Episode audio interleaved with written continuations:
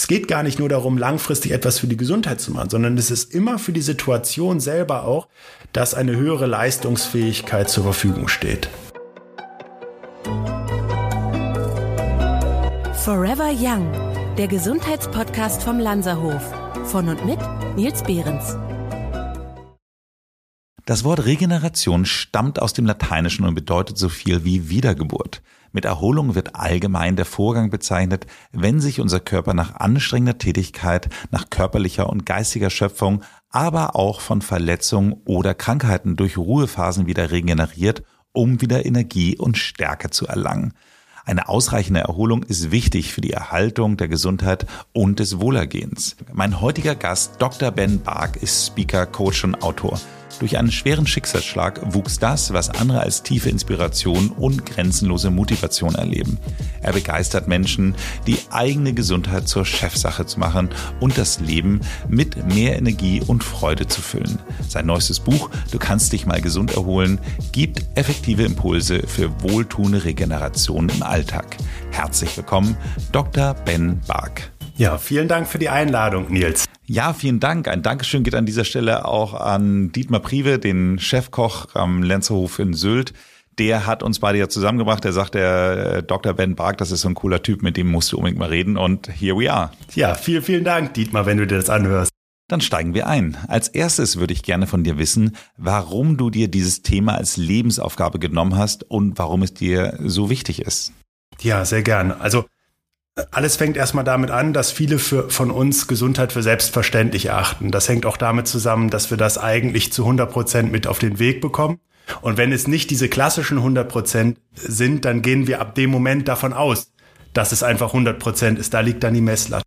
Wir kriegen also etwas, für das wir uns nicht anstrengen müssen. Und das steht in allem, was wir sonst im Leben normalerweise machen, ob wir die richtige Partnerin oder Partner finden wollen, den, äh, die Karriereleiter erklimmen wollen, ob wir gute Schulnoten haben wollen.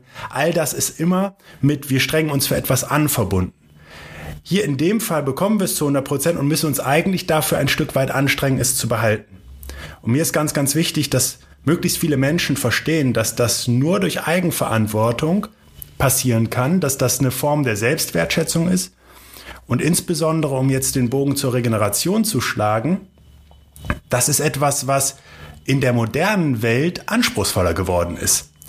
Wir haben andere Formen von Stress sozusagen, also Stressauslösern, wenn das Handy klingelt, wenn das E-Mail-Postfach Ping macht oder wenn irgendjemand zur Türe reinkommt, selbst wenn das Handy-Display nur kurz aufleuchtet, das uns ja überall und ständig begleiten kann, haben wir eine ähnliche Stressreaktion, wie wenn im Gebüsch der Säbelzahntiger rascheln würde.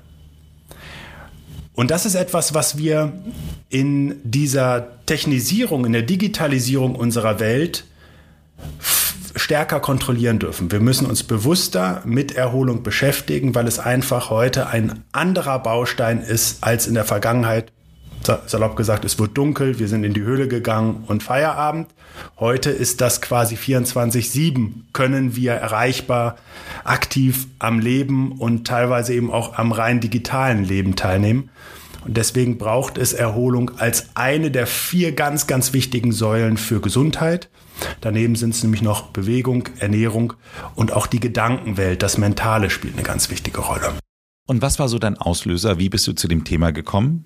Ich habe zunächst über zehn Jahre an der Deutschen Sporthochschule in Köln in der Forschung gearbeitet in ja, dieser Phase habe ich meinen Vater im Alter von 52 Jahren an Krebs verloren, nach, einer, äh, nach sechs Monaten Leidensweg sozusagen. Ich bin in einer relativ großen Familie unter heutigen Gesichtspunkten aus, aufgewachsen. Ich habe noch drei weitere Geschwister.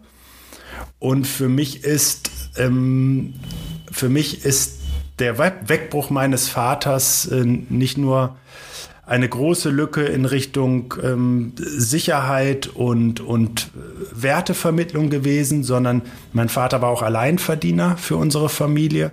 Es ist vieles sehr, sehr anspruchsvoll geworden. Und ich habe den tiefen Wunsch, Menschen davor zu bewahren, einen ähnlichen Verlust erleiden zu müssen. Und bin seither eben für die Gesundheit anderer Menschen auch sehr aktiv, um ihnen zu zeigen, dass das im Alltag eben gar nicht unbedingt so wahnsinnig viel braucht. Aber ein paar Bausteine sind eben ganz, ganz wichtig.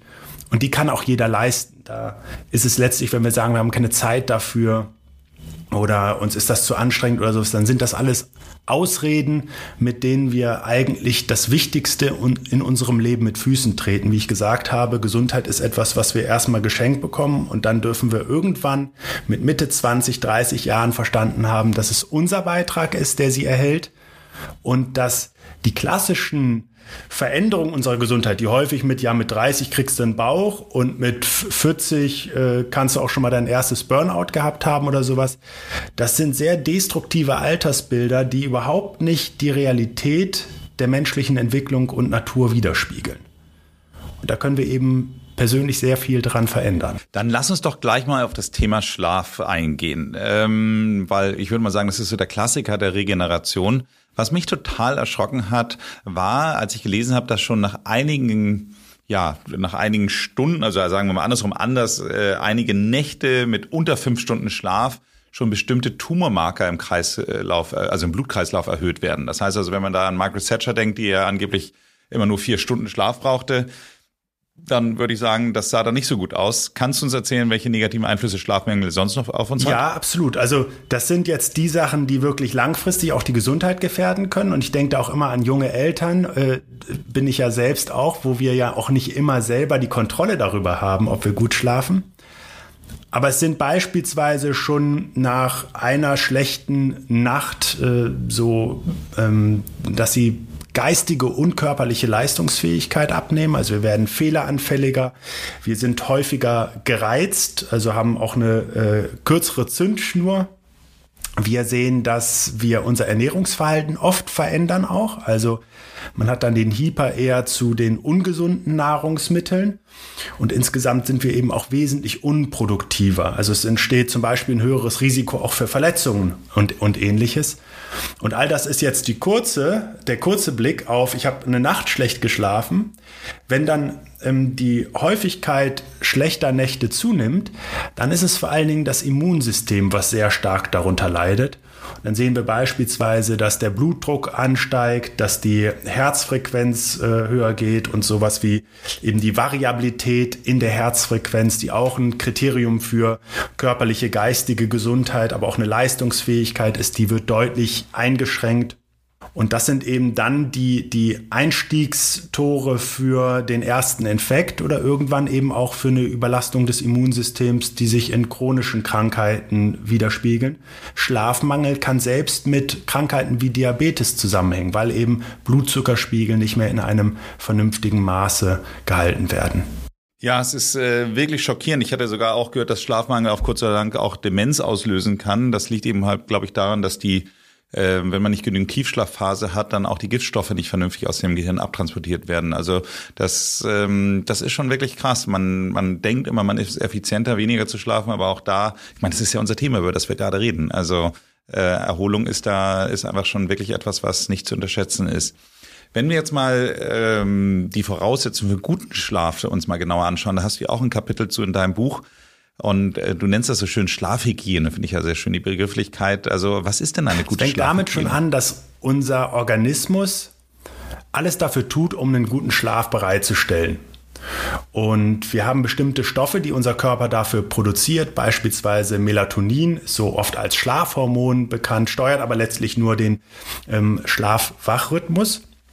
Und wenn wir es schaffen, eine relativ konstante Schlafzeit zu wählen, in einem Zeitfenster von einer Stunde, dann lernt unser Körper, dass es zu diesem Zeitpunkt Sinn macht, diesen äh, Melatoninspiegel möglichst hoch zu setzen, um uns möglichst auch gut in den Nachtschlaf zu begleiten. Ansonsten sind so Dinge, die häufig abends stattfinden, dass wir nämlich entweder spät essen oder oft kommt noch so irgendwas aus knisternden Verpackungen und äh, süß schmeckendes, äh, möglicherweise sogar was Alkoholisches dann auf den, auf den Couchtisch. Das sind so Sachen, die unsere Verdauung zum Beispiel unheimlich belasten und unseren Schlaf beeinträchtigen. Also da darauf zu achten, dass es nicht mehr so spät was zu essen gibt und auch nicht unbedingt zuckerhaltige Sachen. Alkohol zum Beispiel hat einen erheblichen Einfluss darauf, die mittlere Herzfrequenz um 15 Schläge pro Nacht anzuheben, was wirklich viel ist und natürlich der Regeneration dann im Wege steht. Ähm, da macht es viel mehr Sinn, abends zum Beispiel ein Buch zu lesen. Viele gucken noch irgendwie bis in den letzten Moment auf die Mattscheibe, TV oder unser Smartphone wird ja im letzten Moment möglicherweise sogar erst auf den Nachtschrank noch gelegt. Da sind diese, diese Einflüsse eben des Lichts, aber auch dieser Abgelenktheit von mir persönlich und meinem Ruheempfinden die sind sehr beeinträchtigend, was den Schlaf angeht. Also was kann man eher machen? Man sollte zum Beispiel abends eher ruhigere Tätigkeiten wählen, ähm, lockeres Bewegen, noch ein Buch lesen, ähm, zeitig, am besten so gegen 19 Uhr, spätestens aber zwei, drei Stunden vorm Schlafen gehen, die Nahrungsaufnahme erstmal unterbrechen oder am besten sogar einstellen. Auch nicht so viel normal normale Flüssigkeiten, also trinken, weil das möglicherweise zu Harndrang dann nachts führt und den Schlaf unterbricht.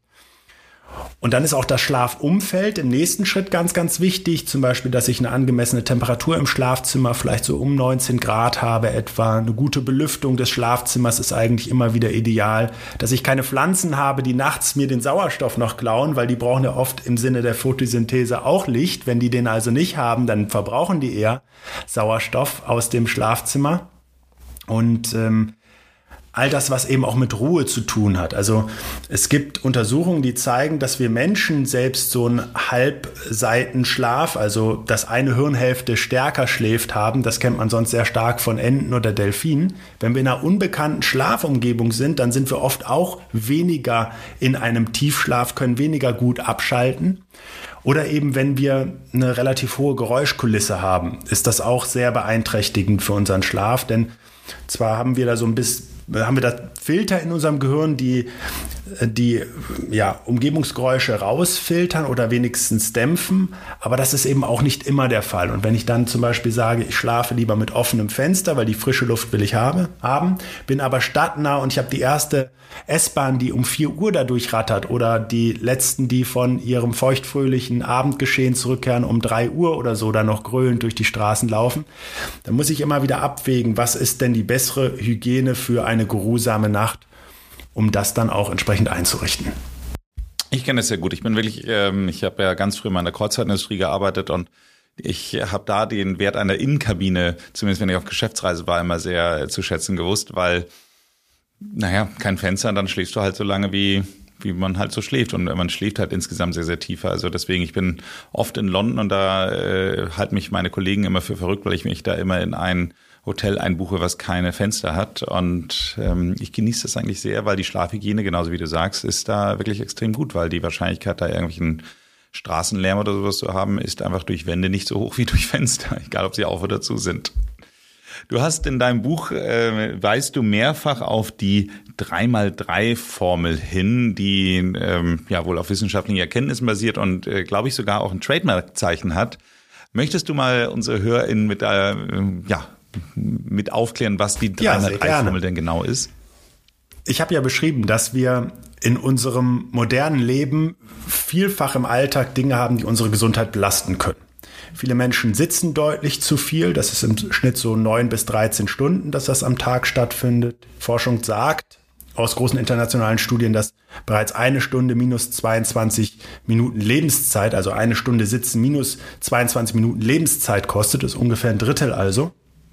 Und wir haben vielfach einen sehr hohen und vor allen Dingen anhaltenden Stress. Das wäre gar nicht so wild. Gelegentlicher Stress ist okay, um die Leistungsfähigkeit auch zu erhöhen, aber dass er eben ständig sehr hoch ist, das belastet dann am Ende unsere Gesundheit. Und so kommen schon zwei Bereiche zusammen. Oft ist die Ernährung nicht so besonders gut, die unsere Gesundheit belasten. Und es gibt eine Sache, die wir zu 100 Prozent heute sagen können. Die Wahrscheinlichkeit, dass wir Menschen noch mal wieder so leben wie in der Vergangenheit, also auf Bäume klettern, in Höhlen leben und Tieren hinterherjagen, die ist relativ unwahrscheinlich. Und insofern brauchen wir einen Alltag, der ähm, uns Chancen gibt, uns von bestimmten Dingen, die uns belasten, zu erholen. Also gerade auch Regeneration in Kurzmomenten zwischendurch äh, zu ermöglichen. Aber eben auch einen in Anführungszeichen geparkten oder vielleicht sogar aufs Abstellgleis gestellten Körper in Bewegung zu bringen. Und jetzt komme ich zur 3x3-Formel. Das war also der Hintergrund. Die 3x3-Formel heißt, dass wir dreimal am Tag für drei Minuten gezielte Unterbrechung der Dinge haben, die uns vorher beschäftigt haben. Es findet also insbesondere auch im Arbeitsleben statt. um eben in diesen drei Minuten entweder auf einer körperlichen, auf einer geistigen oder auf einer seelischen Ebene Aktivierungen, ähm, Erholungen stattfinden zu lassen. Und Körper steht eben klassisch für Bewegung, für Stoffwechsel ankurbeln. Geist ist sowas wie Fokus oder Konzentration auch wieder zu gewinnen. Und im Bereich Seele fasse ich so die regenerative, ähm, ausgleichende Form der, der Entspannung und der Erholung mit auf. Okay, das heißt also dreimal am Tag drei Minuten zu investieren. Also in der Summe muss genau, ich schon neun dreimal drei ist, ist, ist neun. Das ist genau die, das Rechenergebnis. Äh, exakt. Messerscharf kombiniert. Messerscharf ähm, ausgerechnet. Ich habe ich, hab ich erwähnt, dass ich mal ein Ingenieurstudium ge äh, gemacht habe. Also ich genau, glaube, daher umso beeindruckender. Aber du hast viel gemacht. Das ist schon mal richtig, richtig spannend.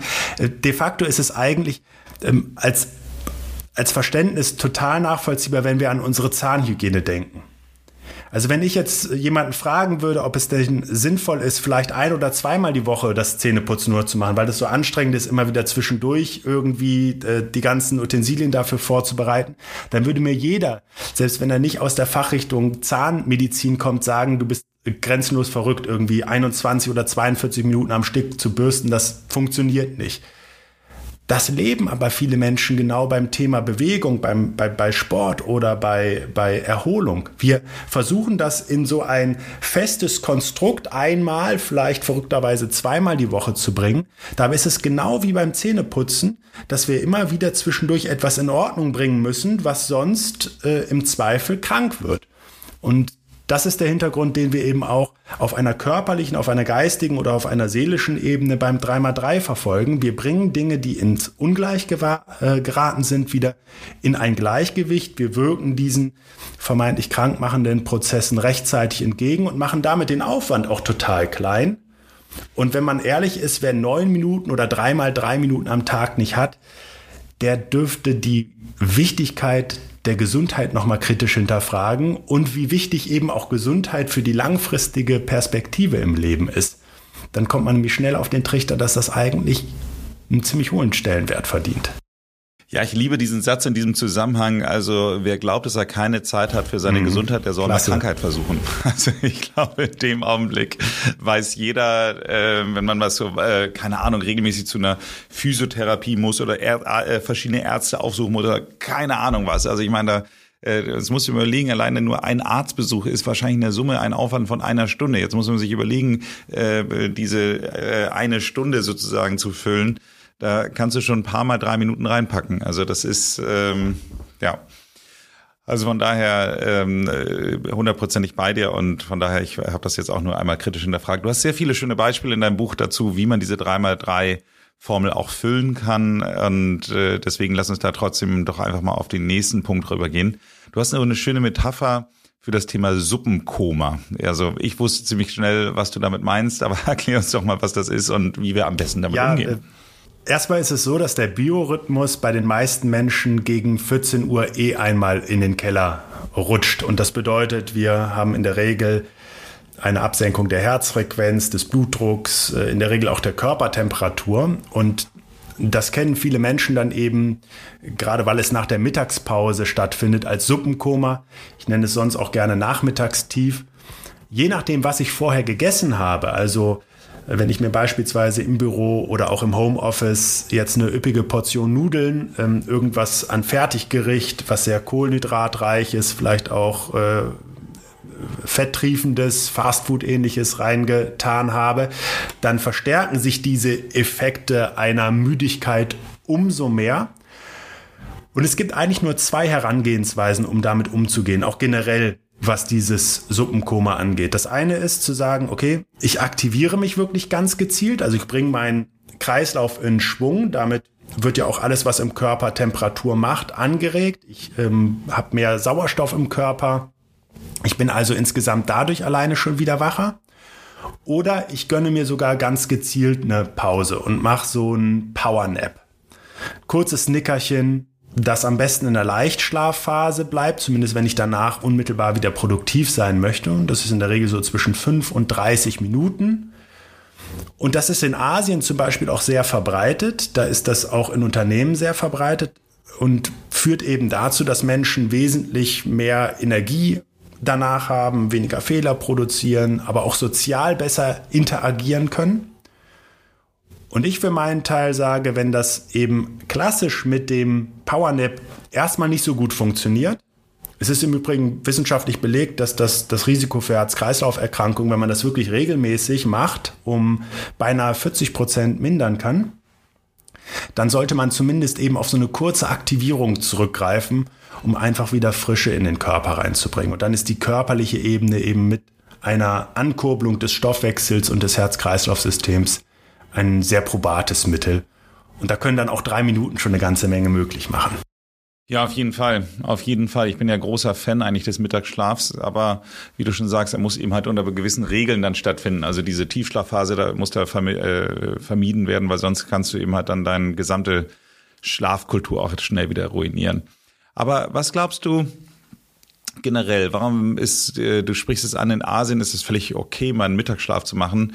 Was würdest du sagen, wie könnten wir die Pausenkultur in unseren Unternehmen verbessern? Ich glaube, dass es dafür zwei Seiten braucht. Das eine ist, dass jeder Arbeitgebende und vielleicht begünstigt jetzt auch das äh, Fachkräftemangelthema, das so ein bisschen sich klar macht, dass die menschliche Ressource, um es mal so auszudrücken, maßgeblich für einen Unternehmenserfolg verantwortlich ist. Und im Übrigen auch eine Unternehmenskultur. Darauf gehe ich aber gleich noch kurz ein. Und deswegen darf ein Arbeitgeber, eine Arbeitgeberin eben Voraussetzungen schaffen, um am Ende sagen zu können, auch wenn hier zum Beispiel viel gesessen werden kann, es gibt genügend Voraussetzungen, um eben auch etwas für die Gesundheit zu machen. Also diese Arbeit, die hier ausgeübt wird, die macht in Anführungszeichen erstmal nicht krank. Und dann braucht es eben auch das Verständnis der, der anderen Seite. Arbeitnehmende dürfen eben erkennen, dass sie die Möglichkeiten für die Gesundheit auch im Kontext des Unternehmens unbedingt nutzen sollten, denn am Ende ist das ja eine Bereicherung für das gesamte Leben. Es geht ja nicht darum, für die Arbeit fitter zu sein, sondern für das gesamte Leben fitter zu sein. Und wenn das zusammenkommt, dann können am Ende nur alle davon profitieren. Also nehme ich mal das Beispiel dieser kurzen Unterbrechung aus der 3x3-Formel. Der Invest von neun Minuten täglich ist denkbar überschaubar, wenn man sieht, dass das wahrscheinlich schon in der Regel für eine Zigarettenpause, die Gesundheit nachhaltig schadet, aufgebraucht wird. Ganz nebenbei haben wir dazu Untersuchungen durchgeführt mit über 500 Menschen und zeigen können, dass die subjektive Energie, das was jemand persönlich einschätzt, nach einem 3 Minuten Impuls um 51,3 Prozent gesteigert wird. Das ist natürlich Wohlbefinden, dass das ausmacht, aber das ist auch etwas, was in Produktivität dann fließen kann. Und ein ganz, ganz wichtiger Aspekt ist sicher, sich klar zu machen, dass wenn wir über Pause sprechen, dass das nichts mit unproduktiv sein oder ich drücke mich vor der Arbeit, ich bin faul zu tun hat, sondern das glatte Gegenteil. Ich schaffe damit eine höhere Produktivität. Ich muss das eigentlich machen. Ich muss auch alles als Arbeitgebender oder Arbeitgebende dafür machen, dass meine, äh, mein Team das nutzen kann oder auch als Führungskraft, weil ich nur so sicherstellen kann, dass mein Team langfristig gesund bleibt und tatsächlich auch gute Ergebnisse produzieren kann. Ich würde gerne mal zum nächsten Thema kommen, was mich auch sehr angesprochen hat, weil wir sagen ja immer die ganze Zeit, Sport wäre so gesund und Sport ist so wichtig. Und dann ähm, sprichst du in deinem Kapitel über Sport über den Open Window Effekt, was ähm, ja quasi, wie du es beschreibst, das Infektionsrisiko eigentlich erhöht. Ähm, da sind jetzt alle Couch Potatoes schreien zu Hurra und sagen, juhu, Bewegung, Sport ist Mord, haben wir immer gesagt. Ähm, so hast du es wahrscheinlich nicht gemeint, aber erklär doch A mal das Open Window äh, äh, also den Open Window Effekt und B, wie wir damit umgehen können. Ja, sehr gerne. Also man sieht das vielleicht manchmal nach so einem Fußballspiel ähm, auf Profi-Ebene, dass jemand vor die Kamera zum Interview gebeten wird und in einer wahnsinnig dicken Jacke dasteht. Und es ist fast egal, ob es gerade Winter ist oder ob es eigentlich eher milde Temperaturen draußen hat. Und das ist genau das, was als Resultat zum Schutz vor diesem sogenannten Open Window Effekt gemacht wird. Nämlich im Endeffekt ist, wenn der Körper sehr stark gefordert ist, und das ist dann auch schon mal der Unterschied zwischen vielleicht Leistungssport und eher Breitensport. Wenn wir uns also regelrecht verausgabt haben, dann gibt es so ein kurzes Zeitfenster, in dem unser Immunsystem eine, eine Lücke aufmacht. Und da besteht eben ein höheres Risiko dann an, meist sind es eher Atemwegsinfekten zu erkranken. Das sieht man häufig auch bei Athleten, Athletinnen, die viele Wettkämpfe in einer kurzen Zeit in Folge machen. Also gibt's ganz berühmte Beispiele auch im Profisport, wo dann beispielsweise beim Biathlon jemand ausgefallen ist, der äh, sogar gute Chancen auf Medaille hatte, weil eben so ein Infekt dann dazwischen ge ge gefunkt hat.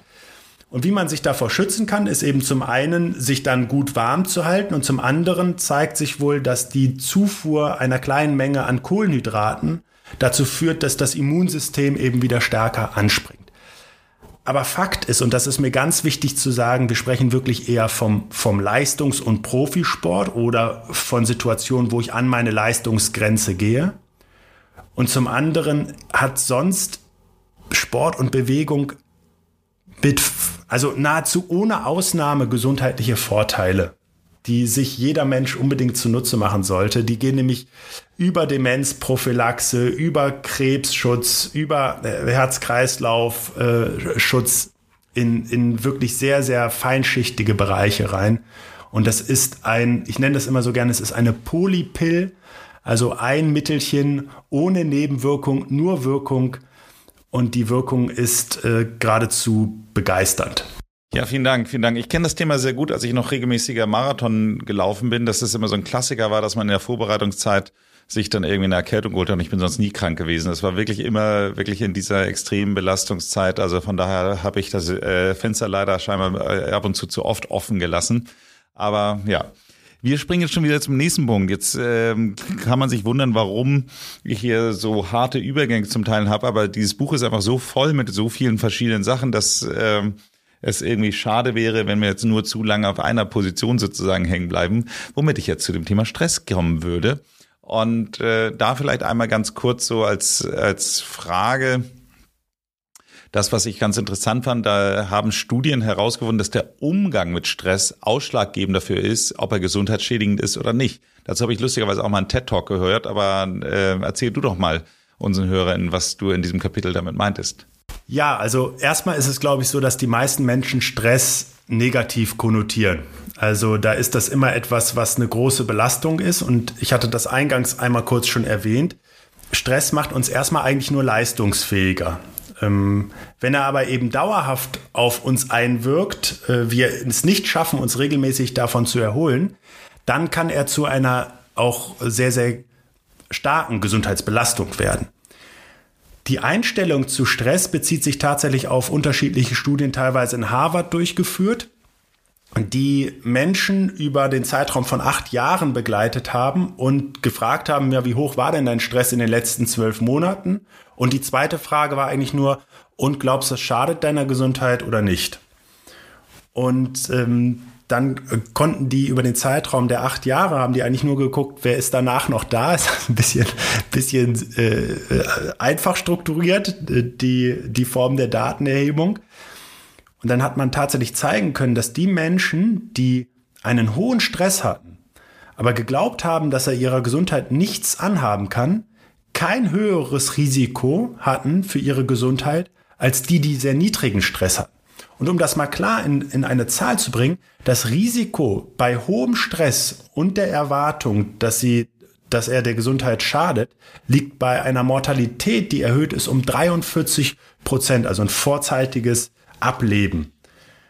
Und das ist so, dass, dass daraufhin äh, die, die Mutmaßung der Autoren aufgetreten ist, wenn man das sich im Ranking in Amerika anguckt, das ist eine amerikanische Studie, dass ähm, über 20.000 Menschen pro Jahr in Amerika nicht an Stress sterben, sondern an der, an dem, an der Einstellung, dass er ihrer Gesundheit schaden könnte. Ich finde das total super, weil das ist eigentlich genau meine Philosophie, weil ganz ehrlich gesagt, ich habe auch würde ich sagen, eine hohe Arbeitsbelastung, würde ich jetzt einfach mal grundsätzlich sagen. Und äh, nichtsdestotrotz, es gibt nicht mal so viele Dinge, die mir trotzdem Spaß machen. So, was heißt trotzdem? Also die mir Spaß machen. So sollte Arbeit ja idealerweise auch sein. Und äh, von daher, also am besten Beispiel ist immer dieses, dieser Podcast. Das ist eigentlich für mich so diese extra Zeit, die ich mir dafür nehme, weil ich es eben halt total spannend finde, sich mit, mit Leuten wie dir zu unterhalten und auch für mich was zu lernen, aber insgesamt eben halt auch was so äh, weiterzugeben. Und deswegen ist das für mich kein Stress. Es sind aber de facto einfach zusätzliche Arbeitsstunden, die ich nicht hätte, wenn ich diesen Podcast nicht machen würde. Hat, hat mich ja keiner drum gebeten, ehrlich gesagt. Also von daher äh, ist das für mich das beste Beispiel für einen zusätzlichen Stress, den ich mir mache, der mir aber eher Freude macht, als äh, dass er, dass er quasi was. Ja, toll. Womit wir dann zu, zu meiner nächsten Frage schon wieder kommen. Und das finde ich ähm, eins meiner, meiner Bücher, die ich auch regelmäßig immer empfehle von James Clear, die Atomic Habits. Äh, das Thema hast du ja auch aufgegriffen, wie uns gute Gewohnheiten helfen, stressige Lebensphasen gesünder zu überstehen. Ähm, das, ja, Erzähl doch mal. Im Kern ist es so, dass Gewohnheiten wie ein Autopilot funktionieren. Also die meisten Menschen, um nicht zu sagen alle, haben etwa 50 Prozent ihres Alltags auf, auf eine CD gepresst, die sie jeden Morgen einlegen und auf Play drücken. Das heißt, 50 Prozent der Dinge in unserem Alltag geschehen einfach aus einer Art Routine heraus. Jetzt müssen wir uns vorstellen, dass wir in eine Situation kommen, wo es irgendeinen Projektsprint gibt. Im Prinzip sind wir jetzt noch stärker eingespannt. Und in diesem Moment, wo uns eben weniger zeitliche Ressourcen zur Verfügung stehen, engt sich unser Sichtfeld eigentlich nochmal weiter ein. Ist fast so wie eine Art Tunnelblick. Und wer jetzt gute Gewohnheiten sich angeeignet hat, der wird auch in diesen stressigen Phasen, diesen anstrengenden, arbeitsintensiven Phasen stärker auf diese guten Gewohnheiten zurückgreifen. Weil, wie gesagt, sie sind ja ein Autopilot. Sie wirken ja unbewusst. Wer es also schafft, in seinem sonstigen Leben etabliert zu haben, regelmäßig Achtsamkeit, kleinere Meditationen zu machen, sich angemessen zu bewegen, überwiegend gesund zu ernähren, ähm, gute Gedanken zu, zu haben oder eine Gedankenhygiene zumindest zu pflegen, der wird auch in dieser intensiven Lebensphase stärker darauf zurückgreifen. Und das Besondere ist, dass wir es in dieser Lebensphase ja umso mehr brauchen. Weil wir sowieso stärker gefordert sind, brauchen wir etwas, was uns Energie gibt. Und zum anderen, wenn diese Phase zu Ende ist, dann würden wir in ein tieferes Loch fallen, um uns eben zu erholen, als wenn wir unterwegs auf dem Weg dorthin schon etwas für uns und unsere Gesundheit machen konnten. Also es ist immer auch etwas, es geht gar nicht nur darum, langfristig etwas für die Gesundheit zu machen, sondern es ist immer für die Situation selber auch, dass eine höhere Leistungsfähigkeit zur Verfügung steht. Ja, ja, kann ich sehr gut nachvollziehen. Also ein ganz einfaches Beispiel ist bei mir, wenn ich äh, nicht mit dem Fahrrad von der Arbeit nach Hause fahre, weil was weiß ich nicht, es zu doll regnet oder, oder ich mein Fahrrad aus anderen Reisegründen nicht dabei habe, merke ich das für mich, dass dieser kleine Ausgleich, diese kleine Gewohnheit eigentlich immer mit dem Fahrrad den Abstand zwischen Büro und zu Hause sozusagen, also quasi die, die Arbeit so ein bisschen wirklich physisch auch in einen Abstand zu bringen, dass mir das dann fehlt. Das ist dann so eine von diesen Habits, so die, die dann in diesem Augenblick dann einfach verloren gehen. Und ich merke, dass ich dann unentspannter zu Hause ankomme. Also, und das ist so ein, für mich eins der Beispiele, an das ich denken musste, als ich dieses Kapitel gelesen habe, wo ich einfach sage, so ja, also macht total Sinn, dass mir das einfach hilft, den Stress, Arbeitsalltag, wie auch immer, besser hinter mir zu lassen. Eins meiner Lieblingsthemen, die ich ja, wenn ich selbst mal irgendwo zum Gast bin, immer wieder erzähle, ist ja das Thema Atemtechnik. Auch da hast du ja quasi äh, einige Seiten in deinem Buch zu gewidmet. Und äh, wie hilft uns denn Atemtechnik zur Entspannung und zur Erholung, worum es ja hier geht? Wir haben ein autonomes Nervensystem in unserem Körper, und autonom bedeutet ja eigentlich, dass das für sich selbst schaltet und waltet, also dass wir da gar nicht so viel Einfluss darauf haben. Und das autonome Nervensystem beschreibt eigentlich nichts anderes, dass wir ähm, zwei Pedale haben, ein Brems- und ein Gaspedal. Das Bremspedal spiegelt im Prinzip den Parasympathikus wider und das Gaspedal den Sympathikus. Das Verrückte ist aber, so autonom ist das gar nicht, denn wir nehmen mit jedem Atemzug alleine Einfluss darauf. Es gibt die sogenannte Atemarrhythmie. Das bedeutet, dass wenn ich einatme, sich meine Herzfrequenz leicht beschleunigt und wenn ich ausatme, dann verlangsamt sie sich. Und diese beiden Stränge, Gaspedal und Bremse, ist ähnlich wie beim Auto, da würden wir auch nicht beides gleichzeitig treten. In unserem Körper ist das noch stärker so. Wenn du unter Strom stehst, äh, also auch wenn Strom unter Strom stehen heißt ja nicht nur, ich bin, bin gerade gefordert, irgendwie eingespannt oder sowas, sondern ich habe auch eine körperliche Aktivierung, dann kann der Parasympathikus, die Bremse nebenbei nicht funktionieren. Die brauchen wir aber für die Regeneration in unserem Körper unbedingt. Das sind dann so Dinge wie, ähm, dass die ähm, Organsysteme äh, stärker arbeiten können, dass äh, Entgiftungen im Körper stattfinden, aber dass die Verdauung beisp beispielsweise auch besser funktioniert. Und äh, wenn wir mit der Atmung jetzt verstehen, dass, okay, bei der Ausatmung schlägt das Herz also langsamer, findet diese Bremsbewegung statt. Könnte ich im ersten Moment schon sagen, okay, dann atme ich doch einfach mal langsamer, anhaltender, länger aus dann verlängere ich diese Bremsphase einfach ein bisschen. Oder ich atme insgesamt mal, mal langsamer, mal ruhiger. Und damit fangen wir an, das autonome Nervensystem eben doch gewaltig zu beeinflussen. Und die meisten Menschen, und das ist eigentlich die Diskrepanz, äh, wie gesagt, im Schnitt sitzt der Deutsche zwischen 9 und 13 Stunden am Tag.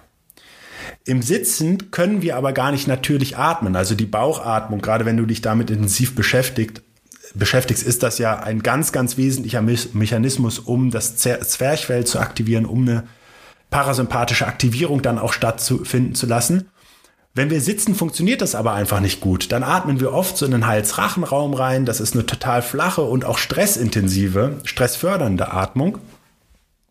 Und wenn wir es schaffen, eben zwischendurch im Alltag so Phasen eines kohärenten Atmens beispielsweise zu machen. Das bedeutet nichts anderes, als dass wir Einatmung und Ausatmung gleich lang machen. Und das könnten wir so für, den, für ein Zeitfenster von vier bis fünf Sekunden pro Richtung dann machen.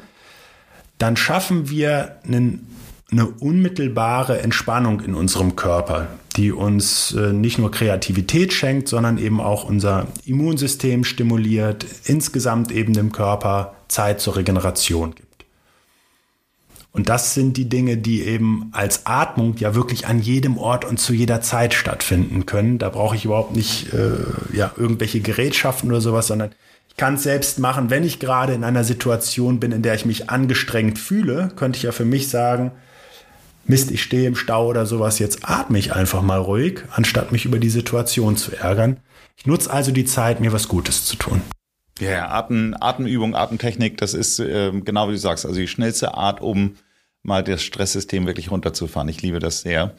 Stress runterfahren können wir auch gut in der Natur, wie ich aus deinem Buch eben halt erfahren habe. Und auch das, man sieht ja immer so ein bisschen diese Politiker, die dann irgendwie zum Baumumarmer werden, so publikumswirksam. Aber es ist ja was dran, eindeutig. Absolut, ja. Gibt's auch wirklich schon sehr alte Studien, sage ich mal, ähm, die sich das vor allen Dingen auch im Kontext äh, mit Krankenhäusern und dem Heilungsprozess angeschaut haben. Da war es so, dass äh, der Blick ins Grüne sozusagen, selbst Bilder, die eben Naturszenarien zeigen, schon positiven Einfluss auf äh, Cortisol-Level, das ist ein Stresshormon, das wir eben messen können, haben. Im Kern ist es so, dass ähm, eine Studie gezeigt hat, dass wir, wenn wir können, eben in der Mittagspause so ein Zeitfenster von 10, 20 Minuten in der Natur verbringen können, dass das im Prinzip den größten Effekt auf die Entspannung und auf die Erholung hat dann ist es wirklich am besten, weil man das ja auch häufig sieht. Wir alle laufen ja inzwischen oft äh, in dieser gebeugten Haltung mit Blick auf das kleine Smartphone äh, durch die Gegend. Oder haben vielleicht auch, weil es sich so anbietet, oft einen Podcast auf den Ohren oder ähnliches. Gerade so in den ersten zehn Minuten ist es unheimlich sinnvoll, sich die Zeit für sich persönlich zu nehmen, auch eine Form der Achtsamkeit dann ja eigentlich zu haben, die Umgebung als solches wahrzunehmen.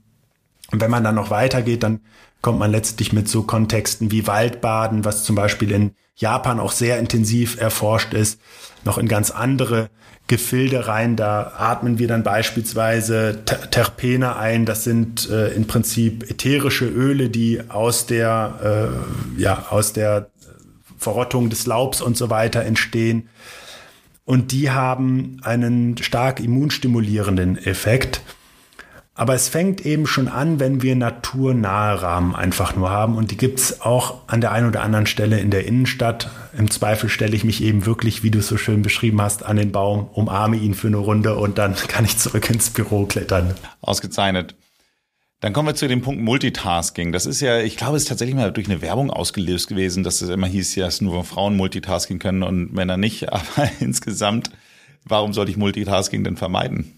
Frauen können es besser tolerieren, so würde ich es mal sagen. Ähm, aber per se gibt's das eben gar nicht. Die Wissenschaft hat gesagt, das gibt's nicht. Ähm, unser Gehirn kann insbesondere dann, wenn wir wirklich Reaktionen ähm, auf die Erstaufgabe, nenne ich es mal, äh, zeigen dürfen, dann kann es nur seriell arbeiten. Das bedeutet, wir springen eben zwischen den Aufgaben hin und her und dabei vergeht mindestens immer eine Reaktionszeit. Also im Grunde genommen sagt man, man braucht zehn Minuten mindestens, um sich in eine Aufgabe reinzufinden und konzentrierter darin arbeiten zu können. Wenn ich jetzt zwischen Aufgaben springe, dann brauche ich ja immer sozusagen eine kleine Einarbeitungszeit. Ich tendiere dazu, mehr Fehler zu machen und die meisten Menschen reagieren auch darauf gestresster. Und es gibt ähm, Forschungsarbeiten, die sogar gezeigt haben, dass wenn Menschen eben auf eine zweite Aufgabe sogar emotional reagieren müssen, dann ist der Outcome letztlich null. Also dann kommt gar nichts mehr bei dieser zweiten Aufgabe rum, weil sie eben so sehr an Ressource dann von einem auch braucht, dass es schlichtweg zu keinerlei Ergebnis mehr kommen kann. Und jetzt ist die Situation, da kann sich ja jeder auch mal kurz drin reflektieren wenn du dich gerade umguckst auf deinem Schreibtisch, ähm, falls du dich in dieser Situation befindest oder dich sonst in die Situation reinversetzt, wenn du da sitzt, was befindet sich alles auf dem Schreibtisch? Und dann liegt da meist zum Beispiel Smartphone, das E-Mail-Postfach ist auf. Und das alles sind Formen des Multitasking. Selbst wenn wir nur in der Bildschirmecke wahrnehmen, da ist irgendwas aufgepoppt oder das Handy-Display kurz aufleuchtet, dann sind wir sofort in unserem Arbeitsprozess unterbrochen. Es gibt dazu Untersuchungen, die zeigen, dass das höhere Milliardenbeträge pro Jahr, ich glaube, es sind um die 100 Milliarden alleine in Deutschland, die es kostet, weil Menschen in ihrem Arbeitsprozess eben unterbrochen werden. Also es ist etwas, was ähnlich wie die Pausenkultur unbedingt von Unternehmen als ganz, ganz entscheidender Wirtschaftsfaktor und Entlastung, Gesundmacher für die Belegschaft erkannt werden darf. Wir sind zum Deutschen Podcastpreis nominiert worden und wir würden uns sehr freuen, wenn ihr uns eure Stimme geben würdet. Unter www.deutscher-podcastpreis.de könnt ihr für uns abstimmen. In der Kategorie Wissen findet ihr Forever Young und ich sage jetzt schon einmal ganz herzlichen Dank für eure Stimme. Es sind wirklich nur zwei Klicks. Ihr müsst einmal draufgehen, abstimmen, Wissen drücken, den Podcast Forever Young aussuchen und auf Wählen drücken. Ihr müsst euch nicht registrieren, man muss gar nichts machen. Es ist ein Zeitaufwand von ungefähr 30 Sekunden, über den ich mich wahnsinnig freuen würde. Danke, danke, danke. Wenn ich jetzt mich ähm, der Erholung widme, sage ich mal so, kann ich das auch messen? Und wenn ja, wie kann ich messen, wann ich genug erholt bin? Das ist eine tolle Frage, Nils. Das ist äh, im Grunde genommen ist es immer ein bisschen die Frage, was genau will ich will ich wissen. Also im Leistungssport beispielsweise haben wir natürlich Möglichkeiten, ähm, auch bestimmte Blutparameter zu messen, sowas wie CK oder CRP-Werte. Das sind im Prinzip Entzündungsmarker oder auch bestimmte Marker, die entstehen, wenn wir einen starken Muskelkater zum Beispiel hatten. Aber was eigentlich fast jeder für sich ganz gut heute auch mittracken kann, weil das die Geräte auch ermöglichen, ist sowas wie eine Ruheherzfrequenz zu messen, eine Herzfrequenzvariabilität. Das heißt, das ist eine Schwankungsbreite. Unser Herz schlägt ja außer bei höheren ähm, Intensitäten körperlicher Belastung im Prinzip nicht konstant. Das ist das, was uns die Pulsmesser immer nahelegen, weil die so eine Mittelwert über fünf Schläge in der Regel rausgeben. Aber im Grunde genommen schwankt der sehr stark und je stärker diese Schwankung ist, desto äh, deutlicher sind das auch Signale dafür, eben eher entspannt zu sein, gut erholt zu sein, ähm, körperlich und geistig auch fit zu sein. Und das wären schon mal so zwei Sachen, die ganz gut äh, in, in diese Messgröße reinpassen. Und was auch ganz sinnvoll ist und wozu ich auch immer wieder rate, ist natürlich, mich selber zu reflektieren, selber wahrzunehmen. Wie fühle ich mich denn heute Morgen, wenn ich wach werde beispielsweise?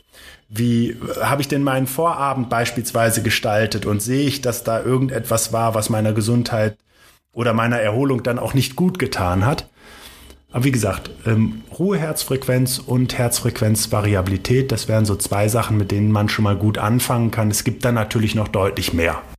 Ich sehe, wir haben, glaube ich, beide so einen Aura-Ring dran. Das ähm, hilft auf jeden Fall, um so ein bisschen zu gucken, äh, wie man geschlafen hat. Meine Frau sagt immer so, sie braucht keinen Ring, um der ihr sagt, wie man geschlafen hat. Ich, naja, ganz so einfach ist es doch dann doch nicht. Aber egal. Wie starten wir denn den Tag optimal? Und äh, was genau hat es mit dem Fox-Training auf sich? Ja, also das Erste, was ich immer in dem Kontext sage, ist, jeder freie und selbstbestimmte Mensch bestimmt, wie er in den Tag startet und wie er ihn beendet. Das heißt, wer morgens bis zur letzten Sekunde versucht, im Bett zu bleiben, noch zum dritten Mal auf die Snooze-Taste drückt, um irgendwie noch einen Moment äh, das, das Gefühl der Erholung und der Entspannung im Bett zu genießen, der löst eigentlich genau gegenteilige Effekte aus. Was glaube ich ist für den Morgen wichtig? Ich würde es in der Reihenfolge mal kurz bringen. Ich würde immer mit einem großen Glas Wasser als erstes starten, weil wir haben über Nacht Flüssigkeit verloren. Das aufzufüllen ist sinnvoll. Und die meisten Menschen haben eben auch Müdigkeitssymptome über den Tag, weil sie eher einen Flüssigkeitsmangel haben. Also ein großes Glas. Wasser mache ich morgens. Check. Mit, mit, mit, mit äh, Zitronensaft. Perfekt, ja. Dann hast du sogar noch etwas dabei, was Antioxidantien enthält oder eben auch basenbildend ist. Dann empfehle ich letztlich ähm, mit Bewegung zu starten. Also das, ich nenne das immer ganz gerne das Kraftwerk hochfahren. Und das ist auch etwas, wo dann dieser, dieses äh, Fox-System, diese Fox-Reaktivkrafthantel eine Rolle spielen. So mache ich das zumindest. Mit dem Ziel, dass eine zehnminütige Einheit morgens für jeden zeitlich machbar ist, ist das für mich sogar eine vollständige Trainingseinheit, weil ich eben in so einem zehn Minuten Training über eine Reaktivkraft, bei der eben bis in die tiefe Muskeln zugeschaltet werden, die ich gar nicht willentlich ansteuern kann. So 300, 400 Muskeln gleichzeitig arbeiten und ich habe dann nach 10 Minuten 300.000 teilweise mehr Muskelkontraktionen durchgeführt. Und das macht natürlich ein unheimlich wirkungsvolles Training aus. Da habe ich selber an der Sporthochschule Untersuchungen zu durchgeführt. Und dieses Fox-Training ist eben einfach für mich etwas sehr, sehr zeitsparendes, was ich an jedem Ort und zu jeder Zeit für mich erledigen kann, um eben ein wirklich wirkungsvoll, auch optisch veränderndes Training durchzuführen. Natürlich kann aber auch jeder das frei entscheiden, was sonst morgens eine Rolle spielt und im Zweifel geht's auch ohne irgendwas. Also ich kann auch ein paar Hampelmänner auf der Stelle machen, ein paar Planks, ein bisschen äh, Skippings oder sowas, ein paar Läufe auf der Stelle und ähnliches. Liegestütze, Kniebeuge, Ausfallschritte, alles herzlich willkommen. Aber der, der Punkt ist einfach, wenn ich morgens mit Bewegung starte, dann habe ich zum einen in der ersten Tageshälfte oft eine höhere Energie, insbesondere wenn die Bewegung nicht erschöpfend war, also ich zum Beispiel zehn Kilometer laufen war, obwohl ich das gar nicht so richtig gut tolerieren kann. Ich habe ähm, im Prinzip, wenn ich es clever gemacht habe, meine Sporteinheit sogar schon erledigt für den Tag. Also komme nicht abends in die Bedrohung zu sagen, ja, eigentlich müsste ich ja noch, aber ich bin jetzt auch platt, also gehe ich lieber auf die Couch. Das dritte, das ist ja eine Wertschätzung der wichtigsten Person in dem jeweiligen Leben. Also wenn ich mir als allererstes morgens für mich persönlich um meine Gesundheit Zeit nehme, ist das ein ganz, ganz klares Statement. Und dann spielt eben noch eine Rolle, dass ich empfehlen würde zu sagen, was ist denn jetzt wirklich diese eine ganz entscheidende Sache, die ich heute machen möchte, damit der Tag erfolgreich wird. Weil die meisten von uns haben Checklisten, die am Ende des Tages vielleicht drei Haken bekommen haben, aber die anderen 17 Punkte stehen noch offen. Ich also sage, was will ich wirklich erledigt haben? Ähm, dann kann ich das ja auch mit einer Priorität machen und habe dieses gute Gefühl, das habe ich wirklich geschafft. Und, mh, aber das ist auch relativ bekannt, solche Dinge wie Dankbarkeit, auch in Bezug auf die Gesundheit, halte ich für sehr sinnvoll. Also sich morgens damit zu beschäftigen, für was man dankbar ist. Äh, das ist schon etwas, was äh, zum Beispiel nicht mit Stress oder Kummer parallel stattfinden kann. Also ich kann nicht übellaunig sein und sagen, ich habe keinen Bock auf die Arbeit heute beispielsweise oder irgendwie geht's mir nicht so gut und kann gleichzeitig was aufschreiben, wofür ich dankbar bin. Ist also ein schöner Mechanismus, um auch vielleicht mal eine etwas tristere Stimmung dann ins Gegenteil umzukehren. Sehr gut, sehr gut. Ähm, könntest du vielleicht irgendwie so im Ansatz den HörerInnen äh, nochmal beschreiben, was das Fox-Training genau ist? Du hast zwar gesagt, was da alles angesprochen wird, aber wie in etwa kann ich mir das vorstellen? Ja, also das ist in dieser, das ist eine Reaktivkrafthantel, eine Kombination aus Reaktivkrafthantel und Trainingskonzept sozusagen. Und ähm, in diesen Reaktivkrafthanteln ist ein Granulat. Bei Bewegung beschleunigt man das und dann trifft das Granulat eben immer auf die Endkappe auf und löst dann eben eine Muskelanspannung aus. Und das ermöglicht eben in kurzer Zeit ähm, ein tolles Training zu machen, was nicht nur die Kraft verbessert, sondern auch die Ausdauer, die Kondition. Ähm, es wirkt sich sehr, sehr positiv auf das Bindegewebe, also auf das Fasziengewebe aus. Und äh, so sind dann eben wenige Minuten morgens äh, mit einem entsprechend cleveren und sehr smarten Trainingskonzept gefüllt. Und diese, dieses Training, das ist Ähm, also man hat diese Hanteln in der Hand, äh, macht dann eben im unterschiedlichste Kombinationen aus Ganzkörperprogrammen, Schwerpunkt über Stoffwechsel oder auch über athletische Programme, diverse Leistungssporten auch, die ich damit begleite, weil das sich auch da sehr, sehr positiv noch mit auswirken kann. So ist das im Grunde genommen äh, zu sehen als ein, ein äh, sehr spezielles äh, Handeltraining. Okay, ausgezeichnet. Alles andere müsste man dann doch nochmal, ist glaube ich zu visuell, um es jetzt hier im Podcast weiter zu beschreiben. Du sagst zum Thema Alleinsein etwas, was äh, ich sehr interessant fand. Du hast eine Studie, die belegt, dass sich Menschen besser körperlich und geistig erholen, wenn sie alleine sind. Ich habe das Gefühl, dass ich mich sehr gut erhole, wenn ich in Gesellschaft guter Freunde bin. Ähm, ist das nicht von Mensch zu Mensch irgendwie dann unterschiedlich? Das ist eine Studie, die sich wirklich einen sehr, sehr großen, äh, äh, eine sehr, sehr große Stichprobe gesucht hat und auch international durchgeführt wird. Und ich war selbst ein bisschen überrascht. Auch vor dem Hintergrund, dass man ja jetzt erwarten würde, wenn Menschen über ähm, ihr Mittel der Wahl zur Entspannung und Erholung sprechen, dann hören wir vielleicht sowas wie ähm, Meditation. Es kommt aber irgendwie erst ganz, ganz spät in dem Ranking vor. Also ich glaube, dass man eher sagen kann, es kommt auf den Kontext der Menschen an, die einen umgeben. Und ich würde mir sicher sein, dass du, Nils, bestätigst, dass es vielleicht einen Kontext mit, ähm, mit einem eher Business-Rahmen gibt, wo man durchaus auch äh, angespannter ist ähm, oder, oder wacher ist, äh, stärker auf Performance ausgerichtet ist. Oder so einen wirklich kleinen, total äh, langjährigen Inner Circle an Freunden hat, wo man eigentlich eher wirklich von, von, von wirklich sehr, sehr starken und lang gewachsenen Verbindungen auch spricht. Also da können wir natürlich auch eher nochmal uns fallen lassen. Das meine ich damit. Und ansonsten sind Freunde erstmal eine ganz, ganz wichtige Sache für, für die Gesundheit und für das Leben. Wir haben beispielsweise Untersuchungen, die zeigen, dass wir im Kontext auch mit Freunden Stoffe wie Oxytocin ausschütten. Du sprachst ja schon mal an, auch Schlaf und Demenz. Auch das wirkt sich, Oxytocin wirkt sich positiv auf die Gehirngesundheit aus. Hm, aber per se ist es so, dass der Clou eigentlich in dieser Erholung und dem Alleinsein darin besteht, dass wir wirklich mal einen Moment haben, auch nur für uns gar nichts zu tun. Darauf kommt es eigentlich an. Also nicht in Interaktion mit irgendjemandem zu stehen, nicht irgendwas äh, aktiv machen zu müssen, sondern wirklich gar nichts zu machen. Das gelingt am besten, wenn wir für uns alleine sind. Okay. Dann kommen wir mal zum Inbegriff der Erholung, zumindest für viele Leute, nämlich dem Thema Urlaub. Und du sagst, äh, Urlaub ist die perfekte Spielwiese, kleine Gewohn Gesundheitsgewohnheiten zu entwickeln und dann in den Alltag mitzunehmen. Also wie soll ich meinen Urlaub dann idealerweise gestalten? Der Urlaub ist ja für viele oft so eine Phase, in der ähm, mal fünf Grade äh, sein können. Äh, dann werden die Nächte ein bisschen kürzer eher noch. Es wird äh, gerne etwas eifriger gegessen. Vielleicht sind wir im Urlaub auch irgendwo auf Reisen. Fakt ist, dass eigentlich ja mit dem Wegfall des Arbeitslebens genug zeitliche Ressource entsteht, um Dinge auszuprobieren, die mir gut tun und die ich dann mit in den Alltag mitnehmen kann. Ich habe vielfach Menschen begleitet, die in ihrem äh, regulären Leben, nenne ich es jetzt mal, sehr intensiv gearbeitet haben und dann irgendwie ein, zwei Wochen äh, in so ein Trainingscamp gefahren sind und dann zweimal am Tag Sport getrieben haben, um dann danach zurückzukommen, also so das, was in den restlichen äh, zehn Monaten im Jahr schief läuft, versuche ich dann sozusagen auszugleichen. Das gelingt einfach relativ wenig, zumal wir ja nicht das, was wir dann sehr umfangreich gemacht haben, mit in unser Arbeitsleben nehmen können. Also glaube ich, dass es schön ist, wenn man den Urlaub äh, auch mit Freiheiten gestaltet. Ne? Also es ist viel, viel wichtiger im Arbeitsleben, im, im größeren Teil unseres Alltags auf unsere Gesundheit zu achten und in den freien Tagen im, im Urlaub mal auch etwas wilder, salopp gesagt, unterwegs zu sein.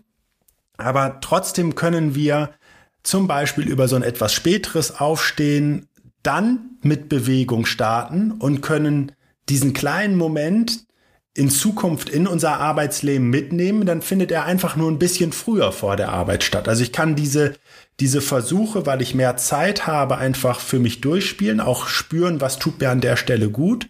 Und wenn ich dann erkenne, okay, die zwei Bausteine zum Beispiel, die tun mir einfach gut, die integriere ich jetzt auch in meinen Arbeitsalltag, dann ist das irgendwie einfach ein sehr, sehr smarter und entspannter Weg, neue Gewohnheiten zu entwickeln.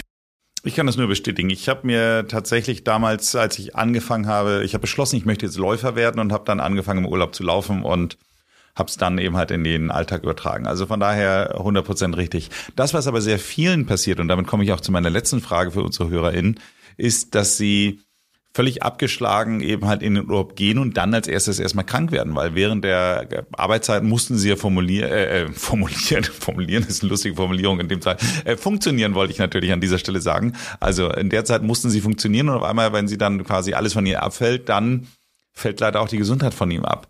Also kannst du dieses Muster nachvollziehen und wenn ja, hast du auch einen Tipp für unsere HörerInnen, was sie da idealerweise äh, besser machen können? Ja, das ist eben dann dieser Entspannungs- Effekt, der eintritt. Ne? Das Immunsystem ist jetzt nicht mehr unter äh, Volllast quasi. Wir müssen irgendwie für dieses Ereignis noch gesund bleiben. Die Entspannung äh, hält Einzug, der Stresslevel fällt runter und dann geht eben die Tür für diese Infekte auf. Also das ist erstmal ein äh, ein klares Warnsignal dafür, dass der Alltag zu intensiv ist, denn es ist ja völlig widersinnig, in einer entspannten Phase, eigentlich in einer Urlaubsphase krank zu werden. Also das ist als, als Warnsignal unbedingt wahrzunehmen. Und ansonsten ist eben das Wichtigste, und das versuche ich auch mit ähm, viel Nachdruck und positiver Motivation in, in meinem Buch zu vermitteln. Erholung ist eben nicht ein Baustein vom, vom Wochenende, von irgendwie einem kleinen Wellness-Trip oder von Urlauben, sondern es ist Baustein des Alltags. Und wenn wir diese ersten, diesen ersten Schuss vor den Bug bekommen, zu merken, dass wir im Urlaub krank werden, dann ist das nur ein Vorbote davon, dass das viel, viel weitreichender und umfassender unser Leben noch beeinträchtigen kann, wenn wir nicht anfangen, unseren Alltag zu verändern. Also macht es unheimlich viel Sinn zu gucken, dass wir im Alltag selber über das Beispiel der Atmung, über diese kurzen Aktivierungen morgens, ähm, über einen angemessenen Umgang in der Zusammenstellung unserer Ernährung, kontaktiert mal Dietmar, der hat tolle Ideen an der Stelle. Können wir wirklich unfassbar viel an Ressource aufbauen und wir werden darüber erkennen, weil viele, ich höre immer wieder auch, ja, ich muss das aber alles in meinem Alltag unterbringen. Ich muss ähm, diese Leistung ja auch bringen. De facto ist es so, wenn wir es schaffen, uns diese Zeiten für die Gesundheit zu nehmen, dann werden wir die Zeit, die wir in die Gesundheit investieren, in unsere Energie, in unsere, in unsere Leistungsfähigkeit, die werden wir mit Faktor 10 für unsere Produktivität zurückbekommen. Also wenn ich eine wenn ich am Tag 10 Minuten morgens und dreimal drei Minuten über den Tag, also 20 Minuten investiere mal über den Daumen, dann werde ich eigentlich mindestens eine Stunde, wenn nicht sogar zwei, drei Stunden mehr Produktivität im Kern zurückbekommen.